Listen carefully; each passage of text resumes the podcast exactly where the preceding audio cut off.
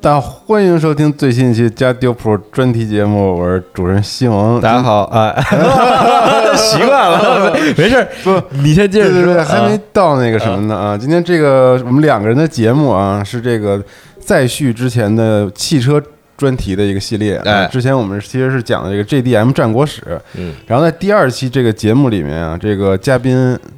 大圆儿，嗯其实他在这个过程中提到了一种，娜姐当时也说，就是这个日本有一种特殊的小型汽车叫 K car，对，然后今天我们其实就是就是怎么着，算是一个番外篇哈。嗯，对，然后这用一期的节目介绍一下这个特别别致、特别有意思的这种日式的小型汽车，可以只看啊在日本能看，几几乎是只在日本能看到的哎，一类车非，常有特色的一类小车。对对，所以嗯娜姐今天是这个嘉宾的身份， 啊对，来对作为这个今天节目的主要阐述者，我就是还是不太懂，可但以是感兴趣，问问问题哎什么的对啊，对对对，听一听。嗯，对，然后上期也是，呃，大圆儿，我我们一块儿录的这个这个 JDM 战国史里边儿，然后中间有一块儿说到说日本开始制造这些 K car 啊嗯，当然只是在那期节目里只是简单的说了一下这个 K car 大概是个什么意思啊。是然后今天我们其实我是很喜欢这个车型的，嗯嗯，而且它它它是一个非常独特的车型，因为只有日本有，只有日本在造，以这个规格在造这样的车，所以我很喜欢这类车。然后后来就去研究它的一些嗯历史、故事发展什么的，然后后来觉得好像还是挺值得是，录制一期 JDM 战国史的番外篇，嗯就给大家讲讲，除了那些我们都非常熟悉的知名的跑车啊、运动轿车啊等等嗯这些。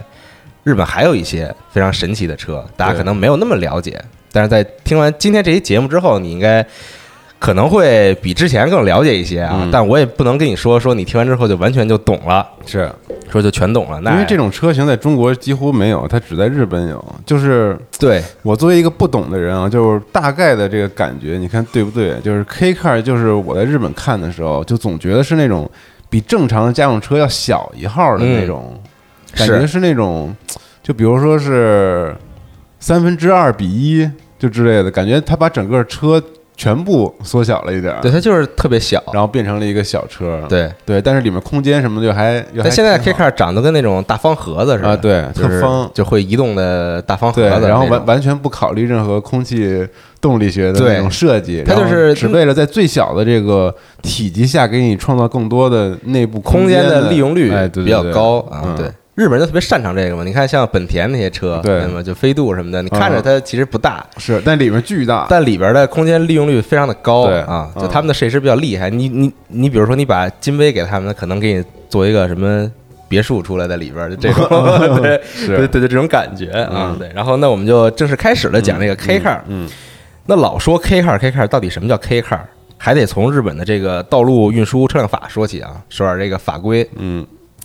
日本的道路运输车辆法将路上行驶的汽车分为两大类啊，其一是自动车，也也就是机动车，就嗯咱们叫机动车，他们一般自嗯说动车，自动车对。其二呢是原动机附自行车，嗯，一般叫原附啊。这个咱们就自先行，车是咱们理解自行车吗？呃，也不是，你可以这么理解，但有时候又不太一样。就是这个原动机附自行车是什么意思？就是在自行车上边儿给你装一个发动机，哦，呃就咱们也就也也上期也，说那助力车那个，咱们也曾经有过嘛，啊对吧对对？对啊，对，就这些，就是几点讲，可以，对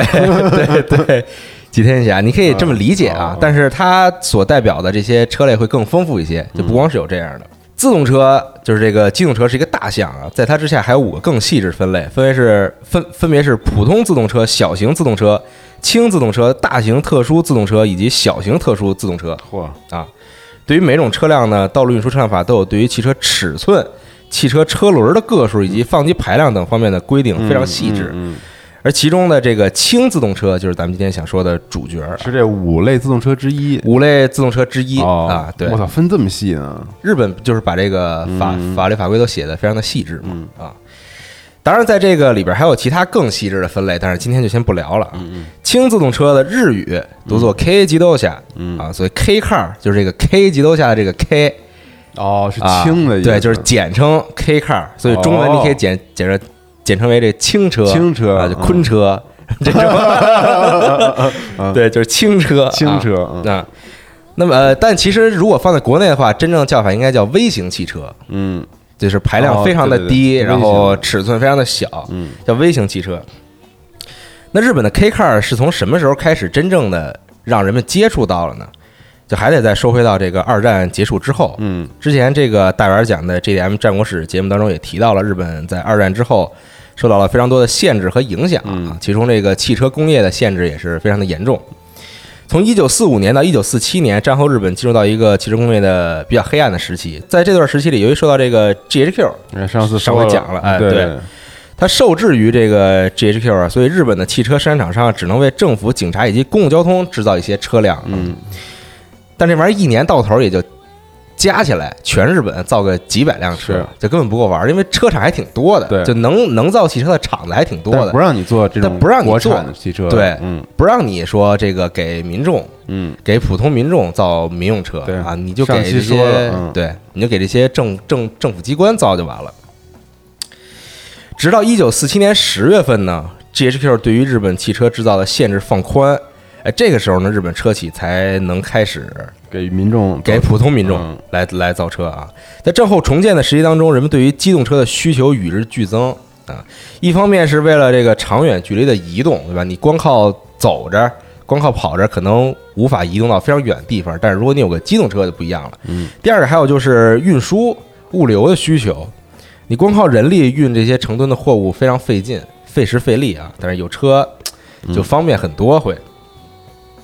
但是刚才也说了啊，这个这个主要就是当年的日本很多车企啊，不是被限制了吗？嗯你你不让我造汽车，那我玩摩托车去对了，对曲吧？线救国、上回也讲了嘛，啊对吧？对就玩摩托车，玩三轮摩托车本田啥的啊，，对，就本田什么的。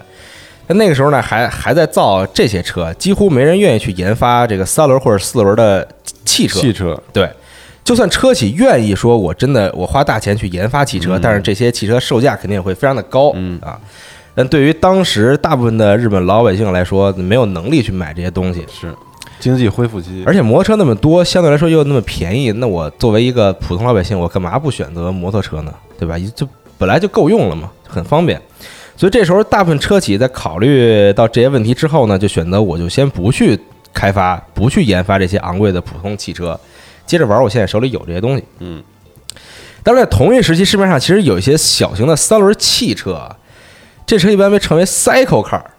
而且这个哦不光是日本有，很多国家在处于这个这个起步发展阶段的时候，都会通过这样的车嗯，来带动自己国家的这个各方面的增长，是也贴各那个各方面自家的接进步孩子那个，基本就跟三蹦子就可以理解哦为三蹦子，自家用那种啊对的，就是这个车在全世界范围内都有，呃，在很多国家都有，嗯对，像一些什么东南发亚展中国家地区，对对对，嗯发展中国家叫 cycle car，啊，泰国那种啊蹦蹦蹦什么的那啊，种对对对对，对，就是它是三个轮儿嘛，嗯对然后上然后上面有嗯个然罩后也儿是汽油的，啊，对，嗯，然后但说白了，其实就是一个加了罩儿的摩托车是。啊，加了罩儿的三轮摩托车，小时候我们家那个我我姥姥家是威海的嘛，嗯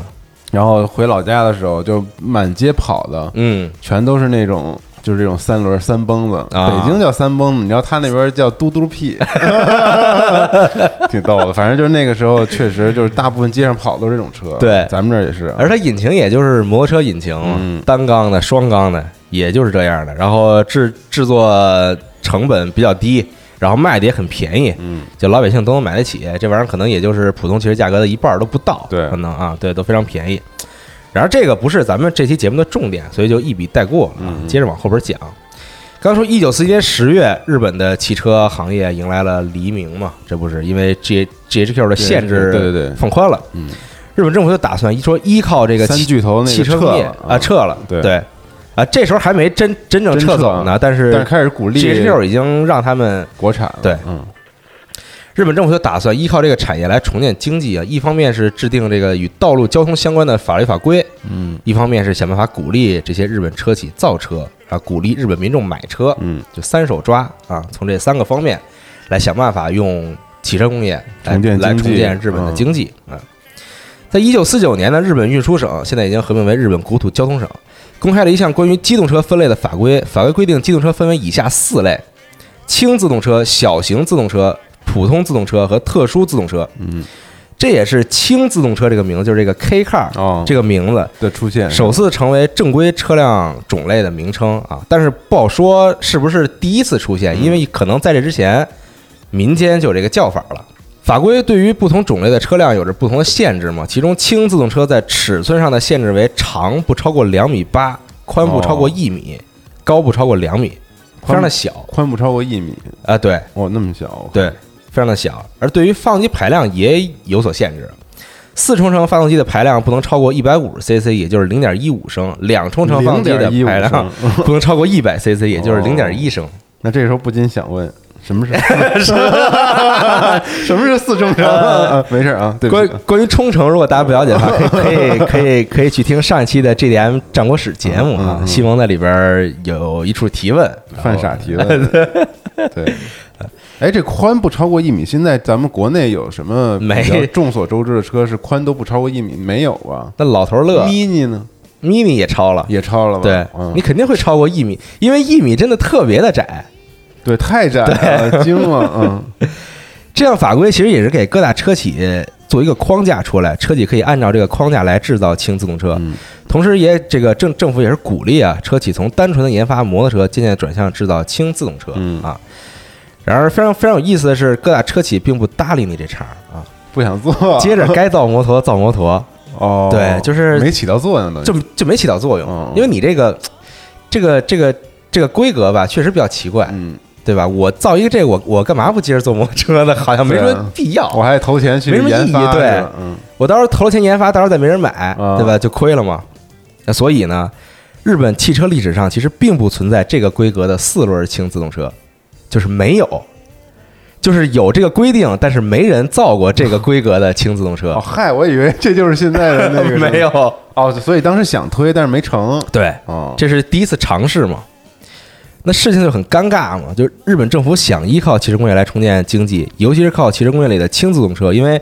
制造简单、便宜、售价低廉，更能让当时的普通民众接受。但是不论车企还是日日本老百姓都没有因为这样法规的出现而改变想法，还是接着玩摩托车。对，所以日本政府在一九五零年非常快，一九五零年更更改了相关的规定，嗯轻自动车尺寸规格加大，发动机排量限制也变成了四冲程不超过三百 CC，两冲程不超过两百 CC，嗯，并且呢，在法法律法规里进一步细分了机动车的种类啊，将四轮、三轮、两轮加以区分。调整过后的规定相比起来更加的宽松，按理说应该能让一些车企哎愿意更试试更，嗯像个车了，啊哎，对，试试说造一个四轮轻机动车，然而依旧没有车企动手，嗯，还是不还是行接着摩托车 啊啊，对。是不是日本人一看有点急了，说：“ 我操，你们他妈的！ 对我这儿，我靠，我我时隔一年直直接把规格给你们改了，嗯还不玩儿啊？嗯对，操，不行，行，那你们牛逼是吧？我再接着改嗯啊！一九五一年，日本政府决定鼓励车企制造轻自动车的第四年了，已经不是，但是他。就他图啥呢？他非得弄一轻的吗？就不能让人家直接就该做汽车做汽车吗？你做了那种汽车，就是你不好去，你你不好去销售，因为普通老百姓买不嗯起，买不起。起是吧？对就想做一过渡车型，等于其实对，它其实就是一个过渡车型，对，就是让老百姓从三蹦子过渡到这个买这个汽车，轻自动车，啊，哎刺激消费的中间给你来一个过渡，对是吧？啊啊，就不会说让你一下提的太高，嗯就从一个可能，比如说按咱们现在来说，比如从几万块钱的车，一下给你拔到三三四十万的车，嗯它不会这样，嗯，中间一定会有一个缓冲的区域，让你逐渐能接受这个售价稍微高一点的机动车是啊，啊，明对白。了，但人家不领情，还不领情还是 啊对还是看来不像车，是是的比啊较尴尬。所以，一九五一年的时候呢，日本政府啊再次对于轻自动车的规格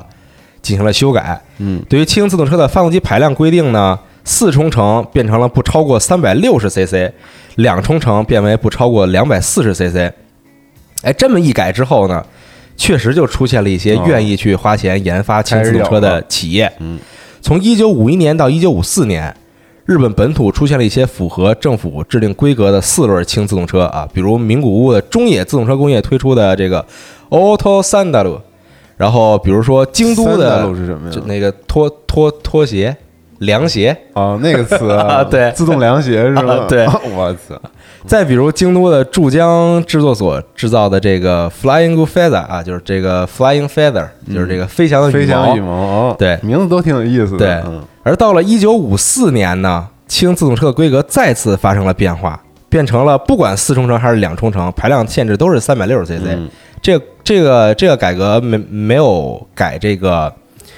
呃，这个这个外观上的这个尺尺寸啊，嗯就只是说你两冲程的发动机也可以也行做到三百六十 cc。嗯在一九五四年四月的第一届日本汽车展上呢，有一部分有一小部分车厂展示了他们制造的四轮轻自动车，然而还只是特别小的一部分，嗯因为对于当时的日本来说，仍然是一个三蹦子的时代啊。车展上展出的大部分还都是各式各样各的种三三蹦子，嗯而作为最早一批尝试制造轻自动车的车厂，刚才咱们前面说这个什么啊中中野自动车工业呀、注江制作所呀等等这些啊，也没几个有好下场的啊，都第特一别批吃螃蟹的人，对， 嗯都特别快就离开了这个汽车制造的舞台哦啊，就可就失可败了能有的厂子真的是做了一个，直接给自己就做没了，嗯嗯，而且也一共没卖出去几辆哦啊，也没生产几辆，也没卖出去几辆，就白花钱嘛。对，就直接就没了嗯。一般第一波都比较危险啊，对，像他们就是这个作为这个前人先嗯， 对死在沙滩上了。是，对。直到一九五五年呢，铃木，大家非常熟悉的一个厂商啊，铃木推 Suzuki， Suzuki 对推出了一款四轮轻自动车，取名为 Suzulight。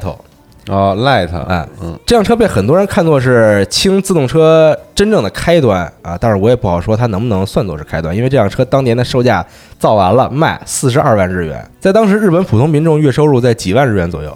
啊，对所以并不是谁都能接受得了的是。还是没有那么便宜哈。啊，对，就售价还是比较高啊。所以这台轻自动车的售量也不算高，而且问题仍然是日本民众对于摩托车和三蹦子的依赖嗯啊，不不愿意改变，就觉得我这用挺好，嗯，我干嘛还要再花那么多钱去买一个，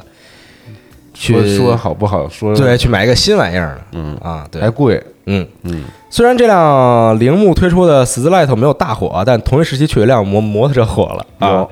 那就是本田的 Cub F，也就是后来的本田的 Super Cub 啊，超级幼兽，嗯世界上卖最多的摩托车，世界上卖最多的摩托车 啊，对，在在那个时期，啊它的前身火了啊。当然，Cub F 严格上来说应该叫原动机副自行车，就咱们开助力的那开开头讲助那个力车对似的嗯啊，，后来才变成了咱们现在这种见的比较普通的摩托车啊。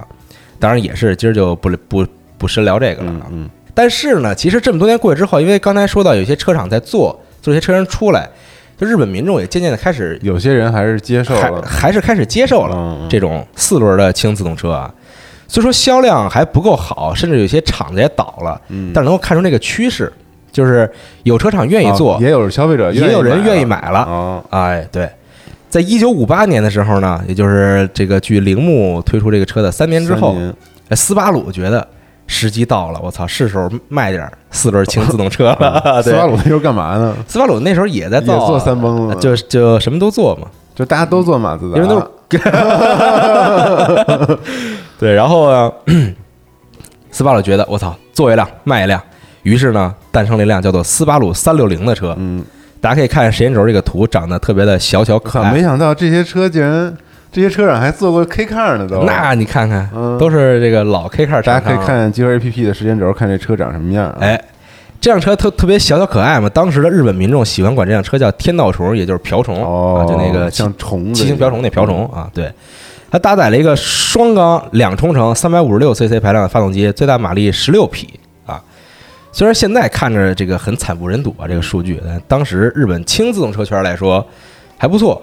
而而且这车你要愣愣往里塞是能坐四个人，但十六匹你跑起来也就跑个是它肯定是跑不了四多五十快，公里吧，最对快感觉。但是车轻啊，嗯就是，当然你你得看那个时间，那时候才一九五八年，嗯对吧？你不能跟现在这些车比啊。这车一出呢，虽然售价也不低，还是四十多万日元的价格，但是从一九五五年到一九八年，这不是三年过去了吗？越来越多的日本民众对于四轮轻自动车的接受能力变高了，特别高，现在变得。斯巴鲁三六零上市的第一年就卖出去三百八十多辆啊，在当时来看已经是非常优秀这已了，经很优秀了。对我操，并且这车在之后的几年里销销量一路上涨，真正的成为了日本的全民轻自动嗯车。所以这是打开市场的一台车，这是真正打开市场的一台车，哦所以也有很多人觉得说，这个车斯巴鲁三六零才是真正的第一辆嗯 K car 日本 K car、哦嗯啊但是咱们就不纠结这个问题啊，甚至说在当时这个车出现之后，很多人买了以后呢，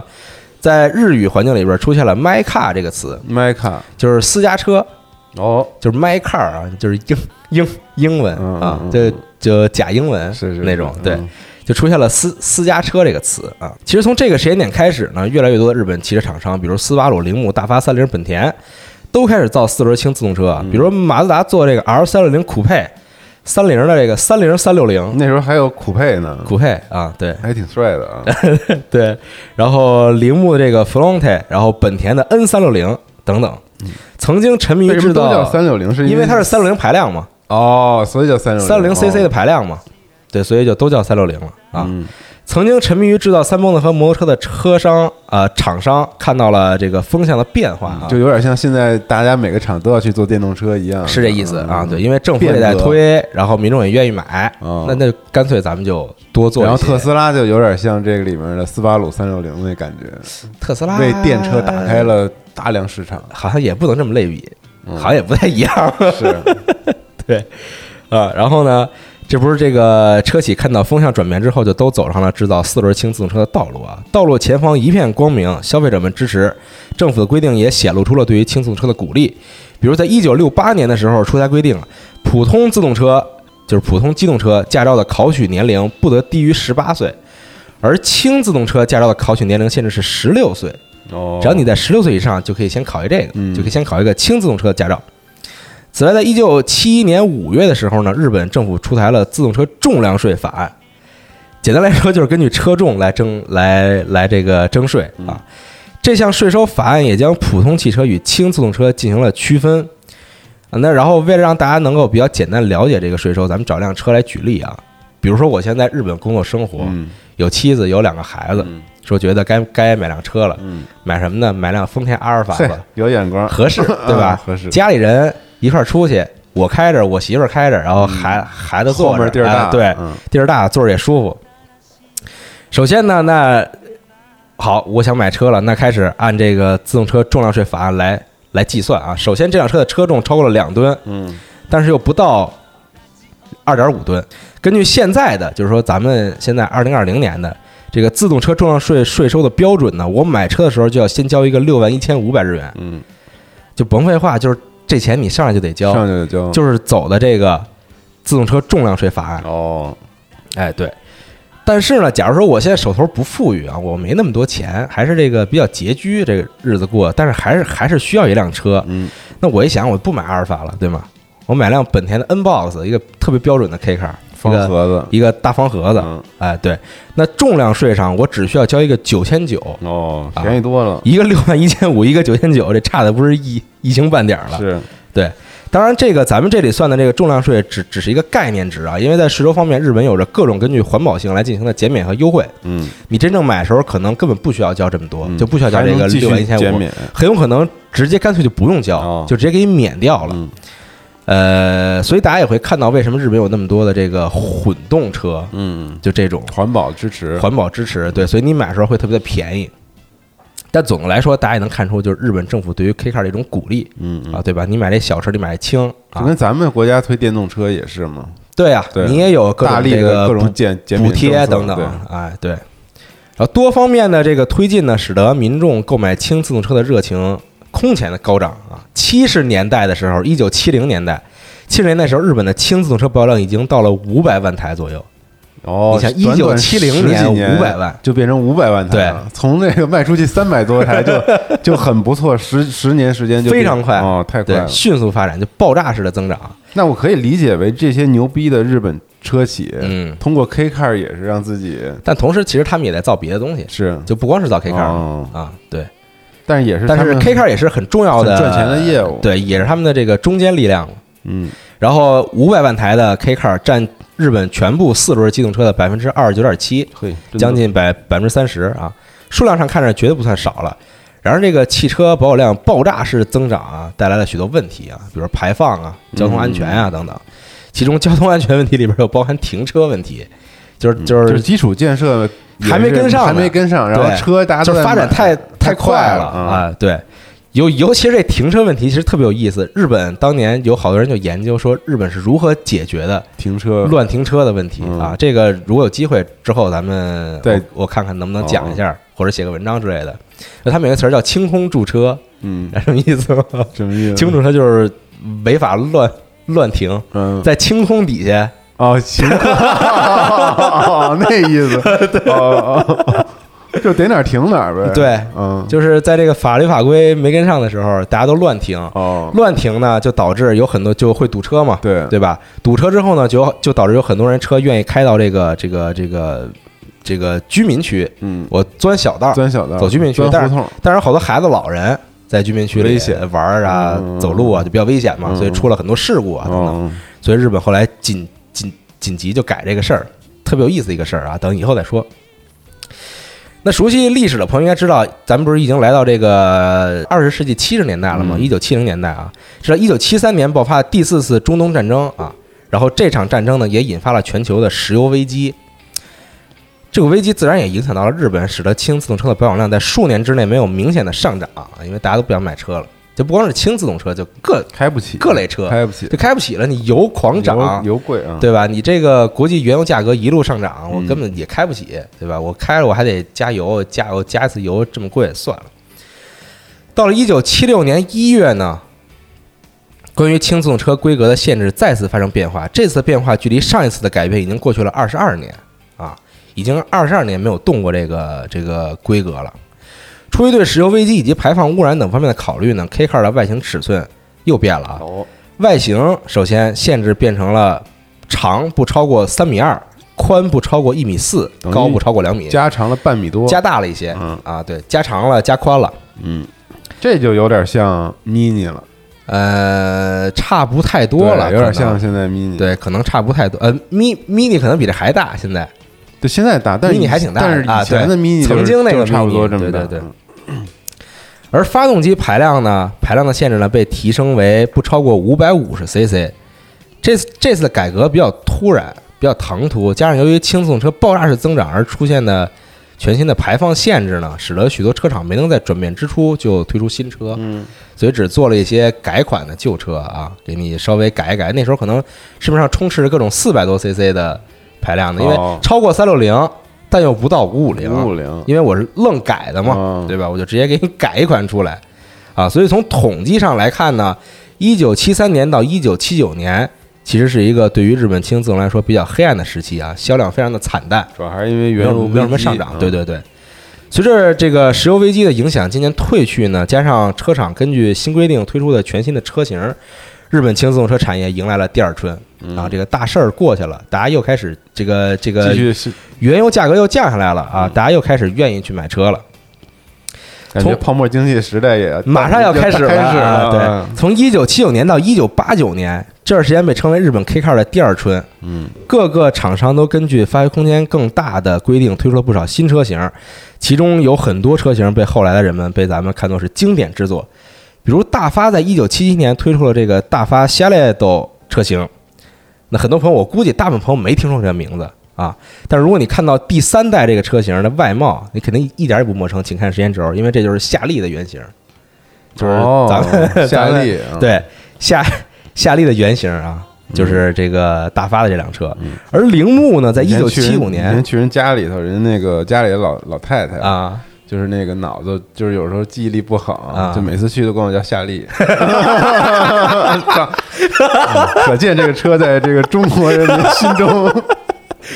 对，真的是根深蒂固的根一深个蒂固。车，我对操，对，就很多人家里叫夏的，利叫好久，就很多人家里第一辆车可能就是夏利，嗯，对，而且出租车也是夏利啊，那个时候你正经有辆夏利，那正经不错呢，是啊，嗯家里那对太厉害了，是嗯啊。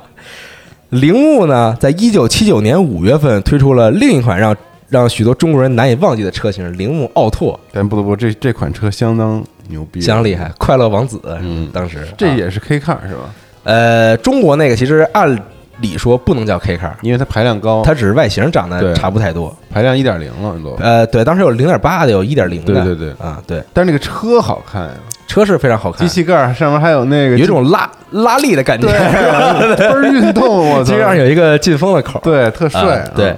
再比如三菱呢，在一九八三年就推出了装有涡轮增压的轻自动车，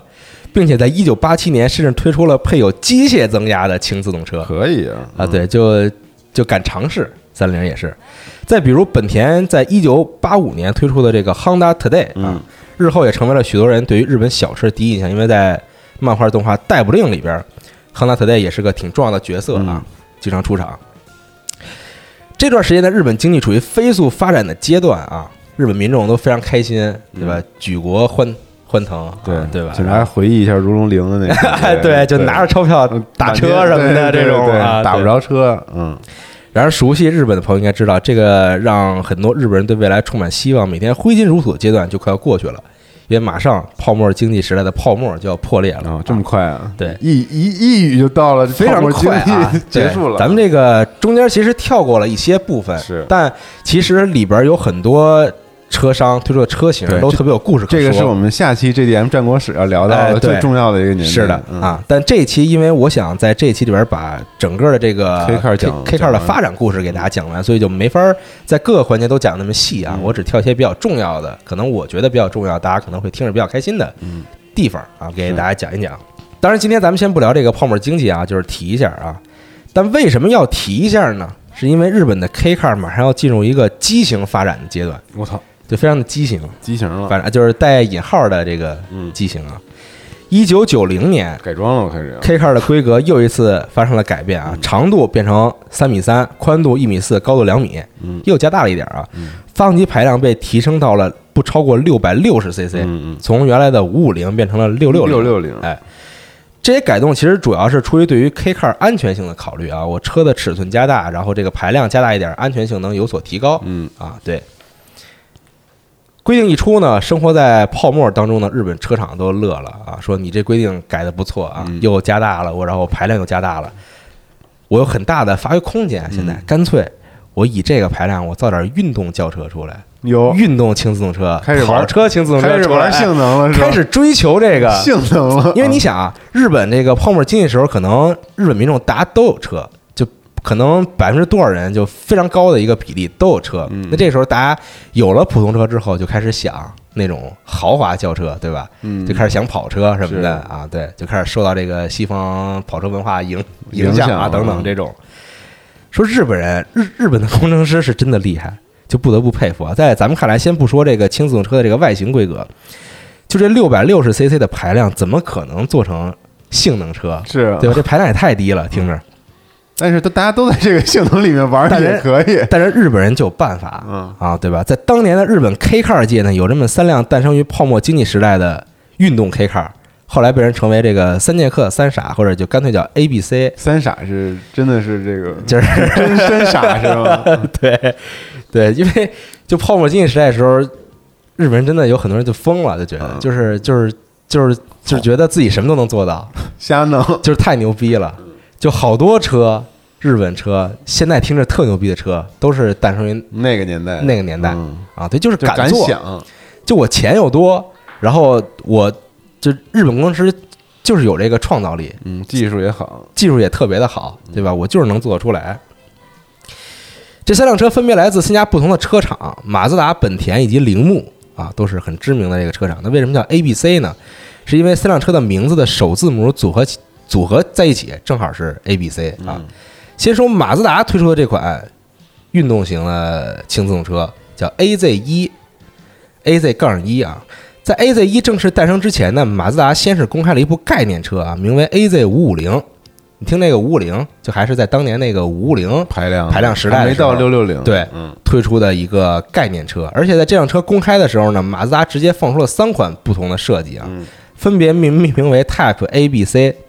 三款车各有特色啊，有的配这个挺时髦的这个跳灯，跳灯就是大眼睛大眼睛啊，对嘣儿转出来，对，就直接抬起来这种啊。然后有的呢还融入了勒芒赛车的设设计语言在外形上，嗯啊然后有的呢这个内饰啊采用了特别硬朗的这种赛车设计，结果是一个零点五排 量，啊零点五五排量的一个，搞啊笑的。对，最后呢，马自达选用以这个 Type A 为我们的基础，以这个为基础造了一辆 K Car 界的性能怪兽，取名为 AZ 一。嗯，这辆车的发动机由铃木提供，当时的马自达跟铃木关系还挺好的，合作的对，合作了。六百五十七 CC 排量的涡轮增压发动机能释放出最大六十四匹的马力以及八十五牛米的最最大扭矩。嗯，别看数小，数很小啊，六十四匹，八十五牛米，你现在你上汽车之家，你随便查个车都都是对吧？嗯都比这高。但是你要知道，这车才七百二十公斤重，也行了，就因为你看非常的轻。因为你看现在的很多 A 级车，嗯它都是一百多匹嘛，，是，然后都是一点五吨左右，对差不多是吧？嗯一点三到一点五，是其实你就是除以二嘛，对，直接就基本上是这个车，性能应该还可以，我觉得，嗯嗯轻就是，呃，在当时来看，这样这辆车的性能已经非常不错了，在轻自动车界啊。当然，你要嗯非拿它跟别车比，那没有意义。嗯这个这个那现在都这叫个事情西装暴徒，这车， 这种车叫什么 呀？ 嗯我也不知道该叫什么。 嗯，西装嗯暴徒这个词儿也没什么道 理。啊是我就说，那这种车叫他妈什么暴徒啊？ 得啊，呃，对，幼稚暴徒，呃，对，又 是对肚兜儿暴徒。对，嗯。然而，这个虽然性能非常强劲啊，但是由于设计上的问题，这辆车的安全性非常的低，在高速状态下过弯非常的不稳定，非非常侧非常容易倾翻车侧倾太严重，对嗯，再加上这个泡沫经济时代的这个结束啊，泡沫的破裂呢，总共也就生产了不到五千辆，哦，非常的少。但是大家在网上能够还是能够看到这个车的视频，留下了就自己近期拍的视印频记什么的，对嗯啊，还有一些这个车都后来都流到国国外去了，嗯，就有很一波多粉丝喜欢很多这个美国人，喜欢美国人其实玩日本车玩的特别狠，嗯是，而且玩得特别的认真和对严肃。要不然 JDM 怎么来 的？ 对对对嗯，，所以大家还还是能看到这个车的视频啊。那这也算 JDM 呀？这当然算 JDM 了，嗯，这个太 JDM 了，嗯这个车，因为没有别地儿造这个车呀。是咱们接着说 A、B、C 中的 B 啊，刚才 A 说完了，是这个 AZ 一 B 呢，指的是本田推出的这个 Honda Beat，同样是一辆性能极强的 K car 啊，代号 E 零七 A 的三缸发动机，能释放仍然是六十四匹的最大马力和六十牛米的最大扭矩。然而，这是一辆自吸车啊，哦，上面那辆还是还是辆涡轮轮车的。车，嗯本田喜欢玩自吸，你看后来的那些比较出名的车也都是就大自吸，就自然吸气发动机嘛，嗯也不是大自吸啊，可能它啊排量没那么大，啊、但是它本本田就喜欢自自嗯吸，自自然吸气，喜欢高转速。嗯，这车呢同样很轻，七百六十公斤而已啊。但是那个中置后驱，发动机中置后驱，听着跟跑车似的。 太牛太牛逼了，对，嗯，中置后驱设计啊，四轮独立悬挂，四轮碟刹， 我操，而且融入了当年本田的这个造跑车梦想这个我 NSX 操，NSX 的设计神神车的呀设计语言哦啊，对，这么牛逼呢？因为几乎是同同一年开始卖的嘛。嗯，就九零年、九一年左右啊。这些设计呢，使得这个 Honda Beat 呢，在 K Car 界有着非常强的竞争力。本田的创始人本田宗一郎，那哪于年呀？这是你说的？这是一九九零年、嗯一九九一年左，NSX 右，是也是那个九对，也是那个时候开始卖操，。那车太好看了，简直是我操，太好看了，本田的创始人呢，本田宗一郎于一九九一年八月五号去世。这辆 Honda Beat 呢，其实也是他见证的最后一辆本田的四轮车。哎，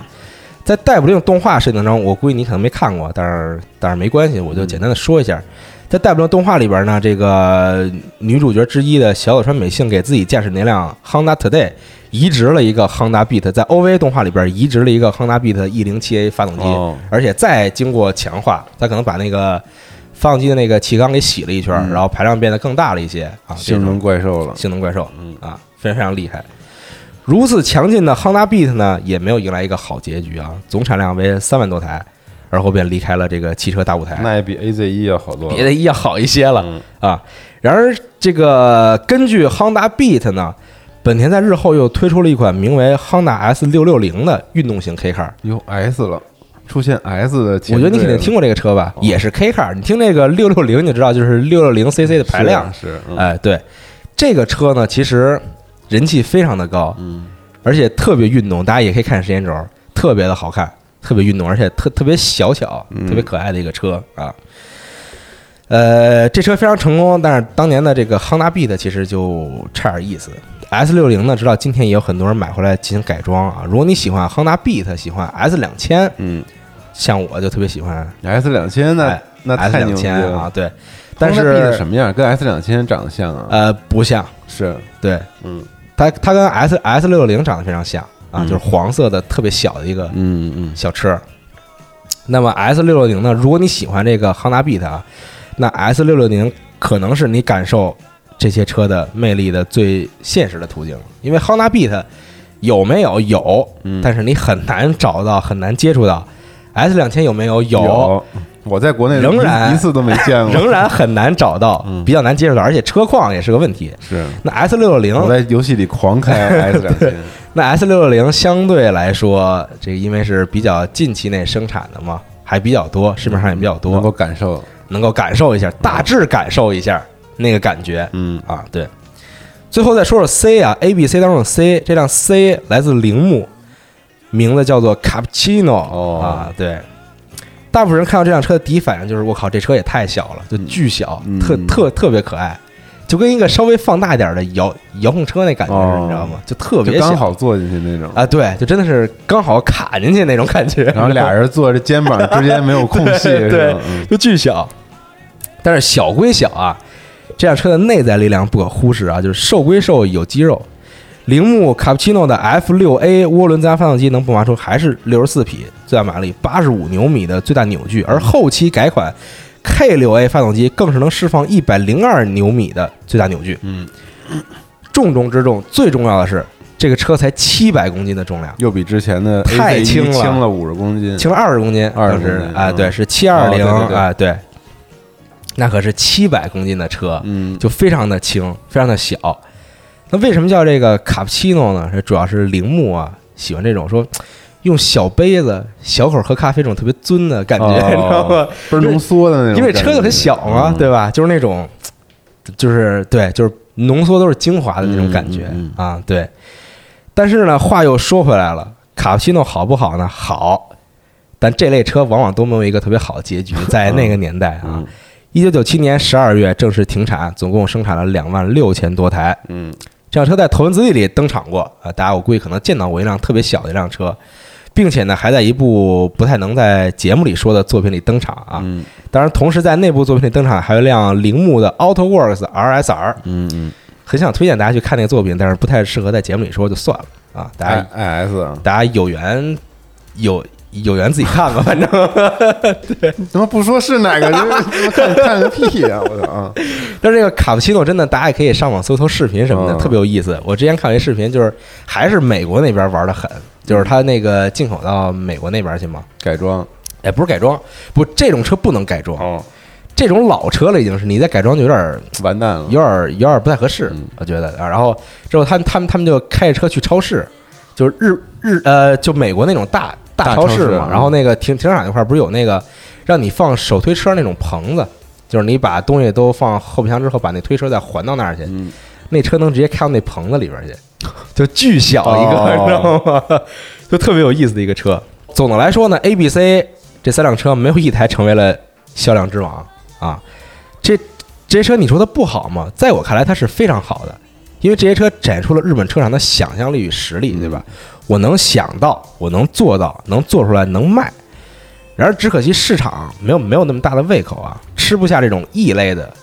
K car。嗯，而且在当时这个泡沫都爆了，都破了，大家也没那么多没钱了心，性了，也没那么轻狂了，觉得我啊什么都可以买，什么都可以做了啊。对，所以非常可惜。所以呢，对于这类比较异类的 K car 来说呢，离开舞台或者转变成其他类型的 K car，转转转转变成很普通 K car，可能是唯二的出路吧。嗯，经过这么一段畸形发展时期之后呢，泡沫也终于破裂了，车厂们也终于从梦中醒来了啊，觉得不能再这么搞了，嗯开始稳扎稳打，制造一些真正能让大部分民众接受的 K car，实用一点的，实用一些的，实用一些，便宜一些的，还是回归初心啊，嗯回归原本的那个意思。于是呢，我们也就看到了现在满大街长得像能移动的方盒子一样的轻自动车啊，其中比较有代表性的就是本田的 N Box。当然，好的，现在好的 K car 非常多，但是那个 N Box 非常有意思啊。呃，听完前面咱们讲这些故事呢，各位可能发现本田其实也是日本 K car 势力当中的中坚力量啊，市场市场占有率不低，而且非常敢敢于创新。就正经的 K car 我也做，你你们想做运动型了，我也能做，嗯，就我什么都可以搞了。按理说啊，这也算是日本 K car 界的王者之一了，但谁能想到日后的本田差点就被踢出了 K car 圈儿，为什么呢？最后还是靠这个 N box 打了一场翻身之战。哎，说为什么呢？嗯时间已经来到了零九一零年左右啊，嗯二零零九、二零一零年左右啊，本田已经有点想放弃开发轻自动车了。哦说为什么？因为毕竟这车开发了这么多年了，嗯发展了这么多年了，从原来这个这个没人造那个年代，到三六零时代的时候开开始嗯发家，然后后来五五零、六六零都造了这么多年了，觉得好像嘖没什么能突破的地方了，就是基础产品线了，就是哎对没什么生命力的感觉。，对，就没什么可再突破的了、哦啊。而且呢，就是你作为一个这个大的车企，你肯定要想办法，就是预见未来的这个趋势和走向嘛，然后往这个走向上去贴嘛。嗯那本田当时觉得呢，说这个混动车、新能源车应该是未来的发展方向。哦啊，因为渐渐的有一些人也开始买这类车了啊嗯，注重环保啊等等这种。因此呢，本田把精力都放在了这个混动车的开发上，花费了大量的精力和金钱之后呢，本田发现自己的努力没有得到应有的回报啊，我做了好多 混动车，自己开发这些新车销量非常一般，哦，那就很一般。然后再看看其他家，铃木大发，我我本田 4S 店对面就是大发 4S 店，嗯，一看我操，K 二狂卖，对 风生水起卖的，。后悔了 对，有点后悔。哎我靠，这这丰田的混动做的早吧？那时候啊，对，丰田也比较什么早，普林斯什么那时候啊特多啊，普锐斯，普锐啊，斯，对对对嗯啊，然后这个本田啊，有点有点有点奇怪，说看着自己的这个车啊，在 K car 市场的占有率越来越低，嗯本田痛定思痛啊，觉得还是嗯应该重回 K car 界，嗯好好好把以前旧的车型再推出一个新的系列，毕竟自己都扎实了，打了那么多年基础了。啊是，对啊。于是呢，就组织工程师研发全新一代的轻自动车，因为本田那个轻自动车已经很久没有更新过了。嗯，网上有这么一一部纪录片，大家可以搜到，有中文字幕的可能还。然后叫做《K Car 战争》，里边讲述的就是本田如何打的这场翻身仗。从研发到销售，本田对自己进行了一系列的改革啊，尤其是新车研发阶段，本田发现购买 K Car 的女性顾客偏多，于是呢，工程师就叫来了公司里的女性员工，向他们征求新车的开发意见啊。我本人虽然没在车企工作过啊，也更没有这个汽车研发开发的经验，但是在我看来，这个事儿就是你把员工都叫过来说来提意见，这个事儿还真不是什么公司都能干得出来的啊。嗯你让一些没有研发经验的人来给你提意见，那肯定你收到建议就是五花八门儿。对，因为我又不知道这我提的建议你能不能实现，我、嗯我我就只管提，是对吧？嗯 对吧？我不是造车的，我也就不是知非道专，业视角。对，就非专业视角来提一些意见啊。呃，反反正最后收集来的意见呢，听着一个比一个逗啊。就有人希望说，希望这车里啊能放下自行车，为什么呢？我接孩子，啊，我接孩子之后呢，我接完之后，希望能把这自行车停这车里边儿啊。 对，而有人说希望呢，说能专门有一个放抽纸盒的一个储纳空间，哦就专门这块儿就放这个抽纸的盒儿啊。还有人说说你这座椅这用料摸着特别恶心，能不能 说能不能换一感个？觉也挺实际的。 对对，然后本现田，在然车都能放自行车了，因为自行车变小了。 对嗯后本田工程师啊，这厉害啊，说感谢各位提这些意见啊，我全给你们实现出来。哦，是吗最后真的全做出来了就。在 K car 里实现。对，嗯，就什么放自行车、放抽纸盒，那椅子那个用料哦这全、这挺牛逼的，全我觉得换嗯，啊，对，然后呢就听着跟缝合怪一样，一辆车就各种五花八门意见全给你融里边，最后就造出来因了。为作为一种小家用车，其实感觉日本那个女性开的 K car 还是挺挺普遍一个事儿，呃，是，接孩子、对买对菜对对什么对的，嗯，因为车比较小，比较好开嘛。对，我操，嗯这挺好的。咱就本田工程师还是厉害啊，就你们提意见我都给你做出来，行吧？然后嗯做出来之后呢，车就上市了。上市之后，我靠，大受 欢迎，还能放 放抽纸的地 方。大受欢迎。嗯，这辆车就是本田的 N Box 你知道我跟我媳妇儿经常争吵什么吗？啊就是她一定要在车里弄一个抽纸的那个东西。我说 你们绝逼不能给我放在我能看得见的地 方。我特烦这种东西。嗯呃，对。然后呢，就本田就靠这辆车真的是打了一个还挺漂亮的翻身仗啊！嗯大家有机会去看看那个纪录片儿，特别有意思，里边儿有一个对于他自 己 4S 店销售的一个一个一个整改，嗯，也特别特别好玩儿。就是他们他们就学，就是也是借鉴他对面那个大发的 4S 店嘛，嗯人家 4S 店里边儿就专门卖 K car 的 4S 店啊，一辆展车没有，没车是吗？没有展车，嗯啊，里边儿进去之后就跟咖啡厅似的。哦就是有自己坐着喝咖啡的地儿，吃吃甜品什么的，嗯有孩子玩的地儿，就是给大家一块儿出来那种，生活的气息，哎，特好。嗯人家一辆展车没有，嗯，不需要展车那里边儿，因为来的很多是女性顾客嘛，就带着孩子来的就嘛，瞅准了就买来了，就哎瞅准就是想看看这车。然后，然后当时也采访很多这个女性顾嗯客来四 S 店逛，说觉得展厅里有车，觉得觉得就特别脏什么的这种。那怎么看呢？直接试驾呗。对啊，就是直接哦给你先、先看点宣宣宣传手册，你要觉得好就哦就约试驾呗。 大发还挺会哎的，就大发虽然国内大家没怎么听说过啊，但是在日本真的是一个嗯很害非常厉害的企业对。呃，其实咱们翻过来看啊，K Car 其实一直是以普通民众为销售目标制造的车型，尤其是大家手里没什么钱的时候，这这类车大受欢迎。然而现在都到了二零二零年了，有钱的人越来越多，为什么车商还在生产和销售 K Car 呢？首先人越来越有钱了，而且普通的家用轿车分类也越越来越多了，从几万到几十万到几百万都有啊，对吧？为什么还有人愿意去买 K Car 呢？那咱们主要说一下这个这个事情啊。我个人分析的原因呢，主要分为两点，一个是 K Car 非常适合作为家庭的第二辆车来使用，价格便宜啊，对吧？这这这儿说的便宜是主要是这个有各种优惠和减免以后，小小方便。如果家里已经有了一辆普通轿车，但是一辆车有时候又不太够用啊，有家人有孩子的，一个上班用，然后一个家里一个可能你接孩子什么嗯的对啊，所以 K car 是个比较好的选择。第二点呢，就是购买时的鼓励政策，价格优惠是一部分，还有一部分就是在部分地区，你买这个车是不需要车库证明的。在日本啊，你想买普通的汽车，需要提交如驾照、印章、印章证明书，还有最重要的车库证明书。也有地儿停车，什么叫车库证明书呢？简单来说，就是你得证明你自己有地方停你这车，嗯你买了你有地方停，而且这地方还有一些限制，比如说你停车的这片地方啊，你要不然选的是一个正规的停车场，要不然是一片公共道路以外的空地。如果你停车位置是在一片空地里，你就要证明你这车能哦能够开到这片空地里，并且能够把车全部停到这个空地里边。嗯，哎，你不能说你找一个这个前面是一特窄胡同，然后进去之后里边一空地，你车都开不进去，对吧？你啊不行， 对你你不能找这种地方啊。如果你找的是正规的停车场呢，那你就要提供这个停车场的具体位置，具体到你停车的位置，嗯你停哪个车位，哪个车位是你的，你都要给人标出来。哦，而且不管你是选停车场还是选空地，这地方必须在你常住地，你甭管是你是家还是公司，必须在你常住地的两公里范围以内。以北京来举例，你不能说你在通州住，你停车场在香山，对吧？你不能那说你不是有病吗？我我 我我我图啥呀？嗯就是就是意思嘛，啊，嗯对吧？就是你不能太远，你你停这地方啊。那对于很多家里没有车库的人说，就是我住的不是一户建啊，我我住的可能是那种很普通的公寓，然后公寓然后凑巧这公寓就没有停车的地方，嗯，那我就得找一个支持月租的停车场。月租停车场费用每个区域每个地方的停车费肯定是不一样的啊嗯。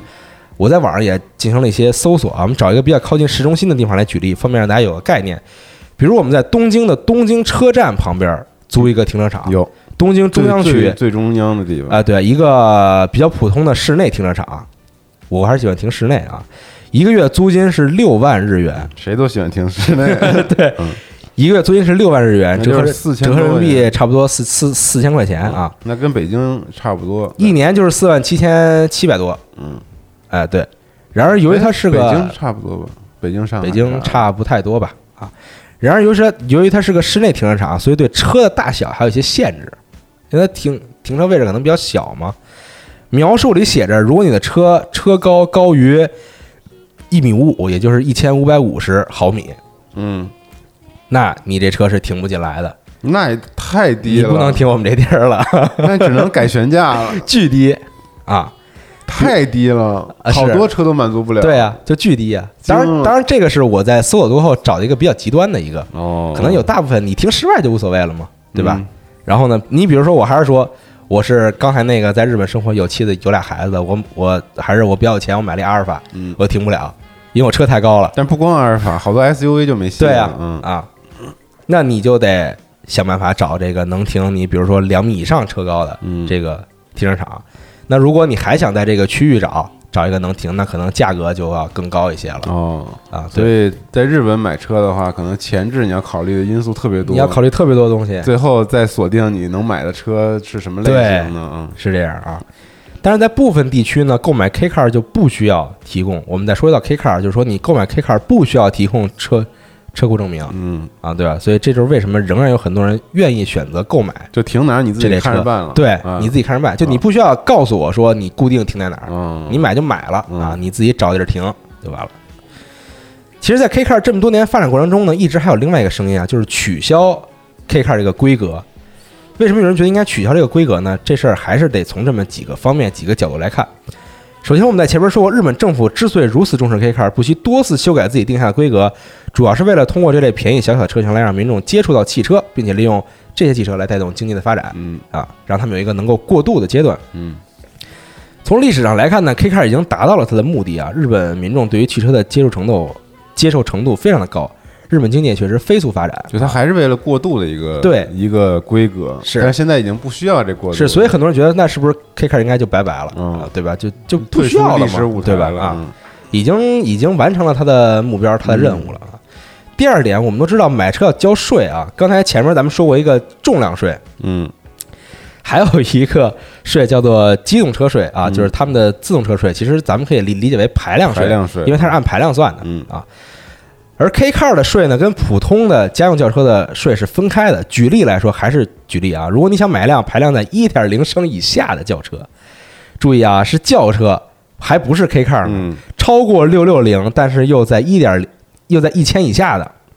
那么你需要交一个两万五千日元的税，折作成呃折算成人民币大概是一千六百五十块钱啊，这还是二零一九年十月一号之后改的，嗯，之前要交两万九千多日元。哦那如果你买一辆 K car，首先六六零的排量跟一点零升以下轿车排量没差太多，但税少交的可不是一星半点啊。对于 K car 来说，只需要交一个一万零八百日元的税，折合人民币七百一十三块钱，一个一千六百五，一个七百一十三，少了九九百多块钱啊。嗯也正是因为这样，很多人买车的时候觉得，那我不如干脆我就买辆 K car，我本来就想买辆小排量的、便宜的，然后能开了就完了。嗯那我就不如我干脆买 K car 得了。所以呢，这影响到了很多一点零升排量以下轿车的销售，那很没多空间了就对，就很多这个车企就不愿意嘛。对。对，说那我那我造点车我干嘛呢？对吧那？别玩儿呢造在这了儿，对一点零的车，你对， 所以这也是一方面嘛，就是大家觉得说 K car 应该取消掉。嗯第三点，K car 是一个生于日本、产于日本、销于日本的特有车型，彻底的这点，你在其他国家很难见到这类车，几乎见不到，因此它有着一个难越难以跨越的这么一个障碍。没法出口。哎，当然也不是没有先例啊，比如当年咱们国内的这个奥拓嗯等微型汽车，但是你也会发现，这些车虽然外表上跟日本本土销售汽车几乎一样，但是发动机是不一样的。那那个奥拓岂不是在日本肯定很多人想要啊？因为性能强劲啊，也没强劲太多，嗯 就没什么区别。一点零啊，我操啊，嗯是，然后，但是如果你给它反反反出口到日本，你这个车就不是 K car 了，嗯，你你你这就是普通轿车了。那你作为普普普通轿车的话，又没有什然么后啊又没什么优势，竞争能力了嗯，对吧？所以那个时候大家会看到国内的这个奥拓，呃，基本提到一点零或者一点零以上。而且那个时候我不知道大家记不记得，在北京，以北京来说，对于一点零排量以下的车是有限不制能的，上长安街，有小排量比对对，就 比如说不能上长安嗯开街，太慢了。不能走二环、三环最内侧的快速道路嗯，啊，对，就各种限制，是所以就非常尴尬嘛。这类车就特别尴尬，就你没法儿走出日本，嗯走向全球。你想走出全球可以改，嗯改你的发动机，嗯改你的别的东西啊。所以呢，当时呢，主打说想销销售全球的丰田，大家知道丰田就是一个野心非常大的公司嘛，丰田帝国嘛，就在全球都有它的这个车嘛是啊。丰田就觉得说 K K car 这个不行，非常拖后腿。那许多人呃，这个其实。咱们说到这儿，就是这个日本 K car 主要的这么一个发展的嗯过程啊，嗯包括现在的一个状态，就是仍然有车厂在造，仍然有人在买，市面上你会看到很多，而且有很多人喜欢把自己的 K car 进行改装，换轮毂啊、换外观啊等等啊，做这些东西。嗯那我觉得，呃，说完日本，稍微再简单，最后咱们结尾说一说这个国内现在这个情况啊。就我，因为我我很喜欢这车嘛，经常也会跟别人聊啊，有时候就会看网上一些评论，就比如说很多人在抱怨啊，就买车看车的时候抱怨啊，想说买 K car，说为什么国内不引进这些嗯嗯 K car？、因为 car 特好，又便宜，呃，空间大，空间大，对然后里边各种这个安全的这个也这好个系统也都有啊嗯，好看，就啥都有。嗯对，就主要是这个空间真的是让很多人觉得非常的神奇对啊。对，那抱怨说为什么国内不引进 K car？那听完上面这些内容，我觉得各位应该能够很好的理解这个问题。首先，这些车便宜，也只是在日本有政策的前提下说的，没有相应的政策的话，这些车也算不上有多便宜啊。嗯比如说本田的 N Box，我我我特意去查了，去算了。假如直接给你引进国内，这车售价很可能直接十七八万一个售价那，太没必要了，对吧？ 那又又有多少人愿意花十七八万去买一个六六零排量对，那太的没必要了，嗯 六六零排量的一个车呢选？择太多了，对？吧？你十七八万，那选择真是海了去了。嗯现在，然后呢，国内这个买车的主流方向，我相信我相信大家也都了解，看大小、看几厢、看排量、看马力，嗯啊，就这么一个事儿。车企呢也了解到了国内大部分购车人的这个喜好和口味，因因此也会尽尽量去满足这些真正说愿意花钱买车的人他们的想要的东西嗯啊，对吧？比如说我坐三厢车，嗯，我这个尺寸大点儿，我马力数写的大点儿，是看着啊，来对个吧 L 啊加对吧个十厘米，是嗯你甭管我跑这个车，最后我跑跑得快不快，反正嗯嗯马力看着大，对吧？是我什么这个零百给你写一个，对吧？是五五秒、六秒的操控这种啥的都没人不 要，就无所谓了，嗯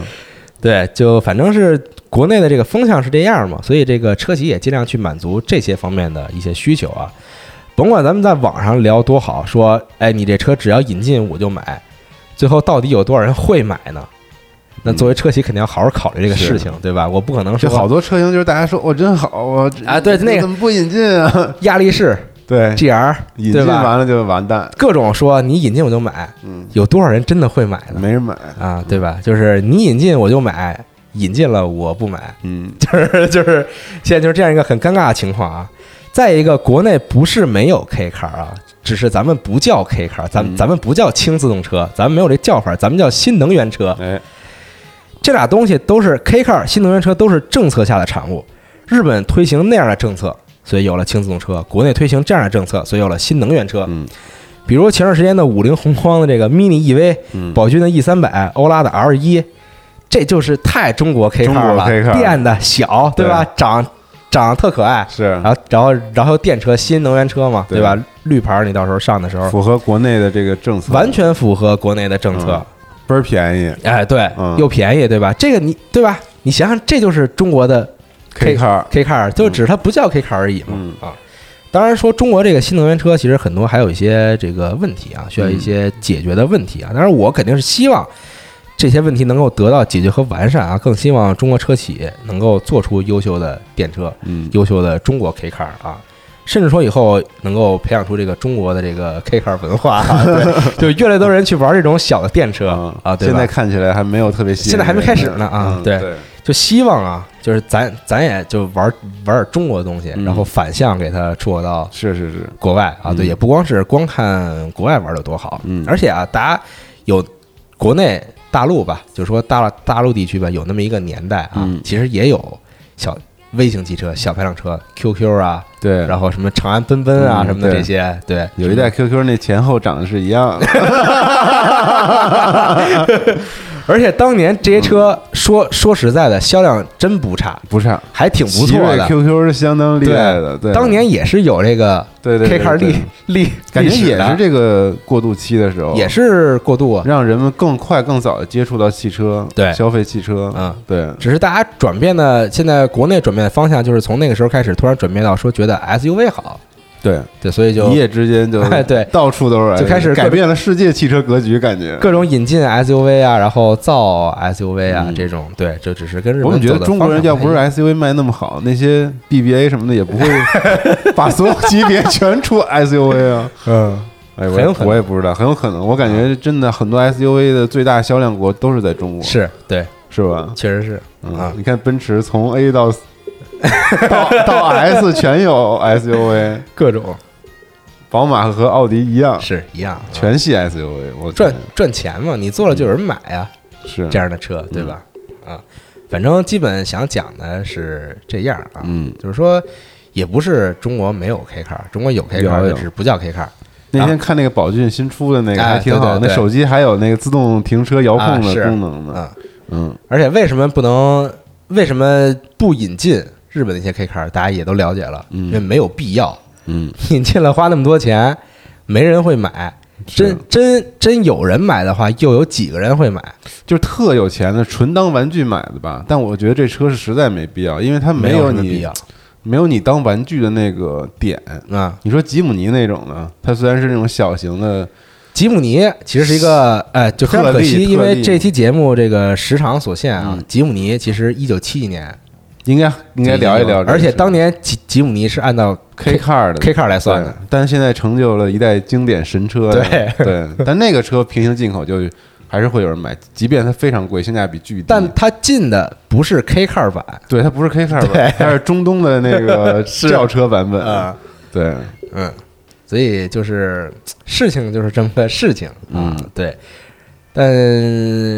日本的 K car 文化真的是非常神奇啊，嗯挺有意思的。对算是对 JDM 战国史的一个一番个外补番充。番外补充，对，对，然后下期那个节目里，我们就会聊到这些最神奇的、最名垂青史的日本的那些牛逼战车了。，是嗯，啊，对。对，如果大家有机会的话，也可以搜一搜关于 K car 的视频。嗯，日本玩 K car 还是挺狠的，嗯现在还在玩。对，就真的是当赛车来玩儿，是然后就各种